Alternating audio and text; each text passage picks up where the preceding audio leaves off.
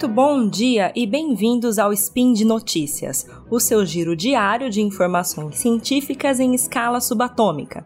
Meu nome é Bruna Estevano e hoje, dia 19 Coronian do calendário Decatrian e dia 17 de março do calendário Gregoriano, falaremos sobre literatura. E no programa de hoje eu vou falar sobre a escritora Jamaica Kincaid, libertação, machismo e decolonialidade de gênero.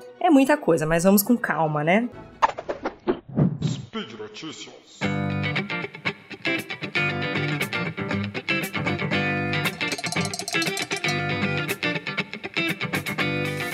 A Jamaica Kincaid é uma escritora negra de origem caribenha.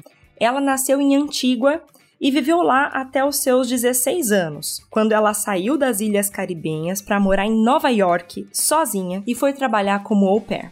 Com o tempo, ela começou a escrever para revistas, crônicas, editoriais, textos curtos e depois disso começou a publicar livros. Mas tem um detalhe, um detalhe importante aqui. Ela quis mudar de nome para começar a publicar os seus livros. O nome dela era Elaine Potter Richardson e ela mudou para Jamaica Kincaid. É interessante porque ela fez isso realmente buscando uma outra identidade. E o nome é provavelmente a parte mais fundamental, mais marcante da nossa identidade, né? E ela precisava quebrar mesmo com essa identidade anterior que ela tinha, porque a gente vai ver nos livros dela que ela é totalmente transparente. Aquela pessoa que fala sem filtros, que fala tudo que tá pensando. E ela fala sobre a própria mãe, é, da relação de amor e ódio que ela tem com a mãe, que é algo difícil, assim, né, de, de, de falar. E um de seus contos mais famosos é um conto icônico que se chama Girl, só, só uma palavra, tradução menina. Só tem uma palavra mesmo, é um conto, na verdade, bem curtinho, e eu vou ler um trechinho para vocês, pra gente fazer uma análise literária aqui juntos, bem, bem dinâmica, tá? Bom, vamos lá. Abre aspas. É assim que você deve sorrir para alguém que você não gosta muito. É assim que você deve sorrir para alguém que você não gosta de jeito nenhum. É assim que você deve sorrir para alguém que você gosta completamente. É assim que você deve arrumar a mesa para o chá. É assim que você deve arrumar a mesa para o jantar. É assim que você deve arrumar a mesa ao receber um convidado importante. É assim que você deve arrumar a mesa para o almoço. É assim que você deve arrumar a mesa para o café da manhã? É assim que você deve se comportar na presença de homens que você não conhece muito bem. Assim eles não vão reconhecer imediatamente a biscate que eu avisei que você se tornaria. Fecha aspas. É essa pancada aí mesmo, gente. Bom, é, esse conto é uma lista de, de imposições, né? Vocês podem perceber que são ordens, né? É isso que você deve fazer, faça isso, faça aquilo é bem imperativo e é uma lista que é, a mãe passa para a filha de uma maneira autoritária, por vezes até mesmo agressiva. E a gente vê, só nesse trechinho que eu mandei para vocês, que eu li para vocês, já dá pra gente ver que tem várias marcas do machismo estrutural que estão colocadas aqui de uma forma crítica, né? São várias imposições. A primeira é em relação aos afazeres domésticos que ela diz, né? É assim que você deve arrumar a mesa para o chá, para o jantar, para o almoço. E essa questão dos afazeres domésticos é algo histórica e culturalmente associado às mulheres, como algo natural, inato, de responsabilidade total delas, né? A segunda imposição é em relação aos comportamentos.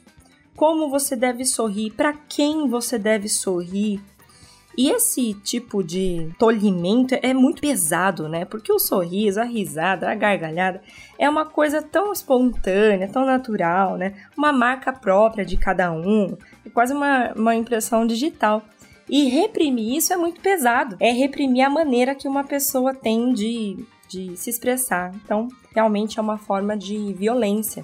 E ainda tem, ainda nesse mesmo trechinho que eu li para vocês, um outro tipo de imposição, que é como agir perante os homens, o que fazer, o que dizer, também o que não fazer, o que não dizer, para passar essa uma impressão de ser assim, é, bem entre aspas aqui, uma mulher de valor, né? Uma mulher honrosa, a boa moça, a moça para casar. Que se opõe à figura da Biscate, que está colocada no, no próprio texto como uma coisa que você deve evitar ao máximo, né? Esse conto, é, Girl, tem uma página só, mas mesmo sendo muito curtinho, tem muita discussão interessante que sai dele, né? Sobre literatura e sociedade, sobre decolonialidade. Por que decolonialidade? Porque a Jamaica Kincaid vem de um país colonizado até muito recentemente, uma terra oprimida, explorada. E a escritora, como escritora, ela tece inúmeras críticas a esse período histórico conhecido como colonialismo e as consequências que ele deixou no mundo, que a gente chama de colonialidade, que é esse modo de pensamento, né? Bom, então, o que é colonialidade? É o fato de se naturalizar, de se normalizar sistemas de opressão, como a desigualdade social, o machismo, o racismo. Bom, e daí quando se vem contra essa linha de pensamento, a gente está propondo a decolonialidade. E no caso da Jamaica Kincaid, como ela critica essas imposições histórica e culturalmente destinadas às mulheres, né, como se fosse o papel delas no mundo, é, ou seja, os papéis de gênero, ela está instigando aqui, por meio da sua literatura, a decolonialidade de gênero. Ela faz é, isso nesse conto e em outras obras dela, né? Uma série de questionamentos. São questionamentos por que, que a mulher tem que fazer todos os afazeres domésticos, né? Por que, que ela é totalmente responsável por isso, unicamente responsável por isso?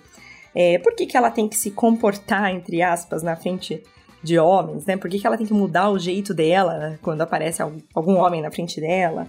Por que, que ela tem que sorrir de um jeito e não de outro? Essa série de limitações, né, de imposições em relação ao comportamento, como sentar, como andar, como falar, é, que realmente é uma repressão muito grande. E esse é o papel da literatura, fazer a gente refletir, questionar e propor mudanças positivas no nosso mundo. Então, o Dia das Mulheres foi recentemente, né?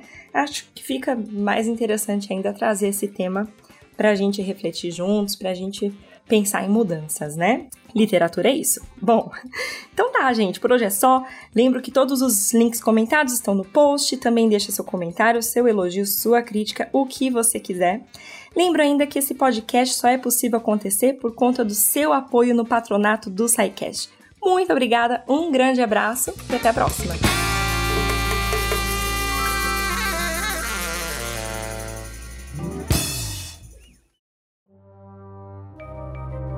Este programa foi produzido por Mentes Deviantes. deviante.com.br.